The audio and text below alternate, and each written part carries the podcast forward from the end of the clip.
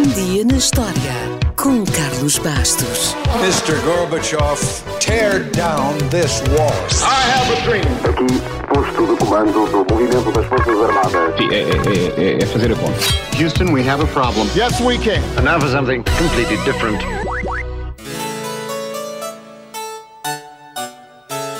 Wolfgang Amadeus Mozart nasceu em Salzburgo, na Áustria, três meses depois do nosso terremoto de 1755. O seu pai, Leopoldo, era compositor e professor de música na Catedral de Salzburgo e o pequeno Wolfgang e a sua irmã começaram a aprender a tocar cravo desde tenra idade.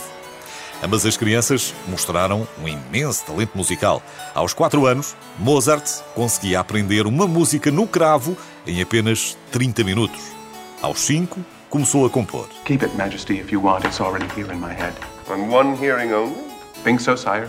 Yes? O pai viu ali uma enorme fonte de rendimento e, com rigorosa disciplina, começaram as digressões pelas cortes europeias, onde a realeza ficava maravilhada com o talento precoce de Mozart. Entre os muitos ilustres que se cruzaram na sua vida, aos seis anos, Mozart conheceu Maria Antonieta, que era dois meses mais velha.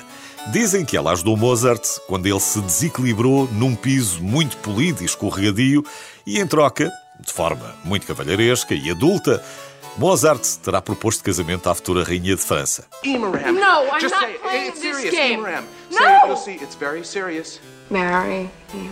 Marry me. No, I'm not gonna marry you. Porém, como sabemos, o destino tinha outros planos. As digressões continuaram e, durante uma série de concertos em Paris, Mozart publicou a sua primeira sonata para violino. Tinha apenas oito anos. E aos 11 escreveu a sua primeira ópera.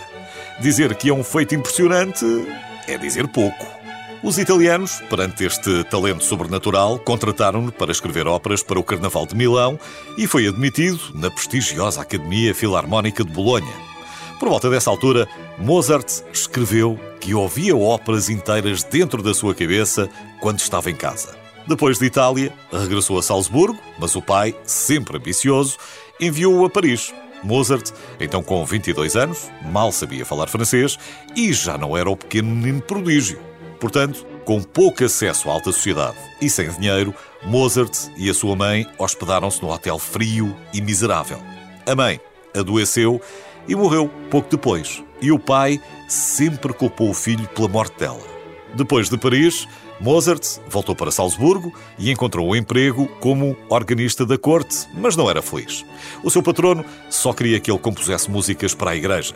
Quando visitaram Viena, desentenderam-se e Mozart demitiu-se, optando por ficar na capital, onde durante o resto da sua vida conquistou fama, mas pouca estabilidade financeira, muito por causa das suas extravagâncias. Em Viena, o iluminismo estava no auge. As noites pertenciam aos ricos, que assistiam a óperas e iam a bailes de máscaras extraordinários. Em suma, Mozart estava no seu habitat natural. Começou com apenas um aluno, mas em menos de nada entrou no coração da vida social vienense. E ninguém conseguia resistir ao apelo popular dos seus concertos para piano e sinfonias. Um ano depois, casou-se com a soprano Constance Weber. Mudou-se para uma casa melhor e adotou um estorninho como animal de estimação. Os torninhos, caso não saiba, são excelentes imitadores. Apesar de gostar muito de animais e de ter tido outros, este era especial. E quando morreu, Mozart organizou uma cerimónia muito elaborada onde compareceram os seus amigos. O estorninho morreu uma semana depois do pai de Mozart ter falecido. E se o pássaro teve direito a uma cerimónia grandiosa, o pai não. Aliás, Mozart nem sequer foi a Salzburgo para o funeral do pai. Algumas das suas sinfonias, concertos e óperas mais conhecidas surgiram nos seus últimos anos e a sua última obra foi um Requiem. Mozart morreu antes de o terminar, mas felizmente um aluno seu completou o trabalho e entregou-o ao conde que o tinha encomendado. Mozart morreu cedo, morreu com 35 anos e a causa da morte ficou registada como tuberculose mas rapidamente surgiu um boato de que ele teria sido envenenado por António Salieri, um influente compositor de ópera e um músico excepcional. O boato sobreviveu na cultura pop, em grande parte devido à peça de Peter Schaffers, Amadeus, e a subsequente adaptação cinematográfica de 1984, que venceu oito Oscars. Porém, Em 2008, investigadores da Universidade de Amsterdão provaram que o boato era falso e que Mozart morreu de uma infecção na garganta que depois se espalhou ao resto do corpo. Figura incontornável da história da humanidade, a fama de Mozart continuou sempre a crescer desde a sua morte. Nova York, por exemplo, todos os verões, durante um mês, dedica-lhe um festival.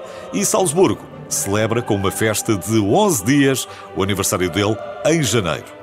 Na verdade, uma porcentagem impressionante da economia de Salzburgo é baseada no turismo de Mozart, com todo o tipo de merchandising que possa imaginar, desde porta-chaves a t-shirts, passando por chocolates, carecas, pianos, cabeleiras, etc. Wolfgang Amadeus Mozart foi autor de mais de 600 obras, mudou a história da música e influenciou inúmeros compositores até aos nossos dias.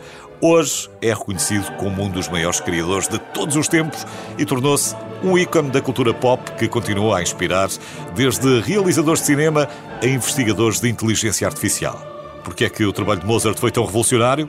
Bem, provavelmente porque, como alguém disse, Mozart é a felicidade antes de ser definida.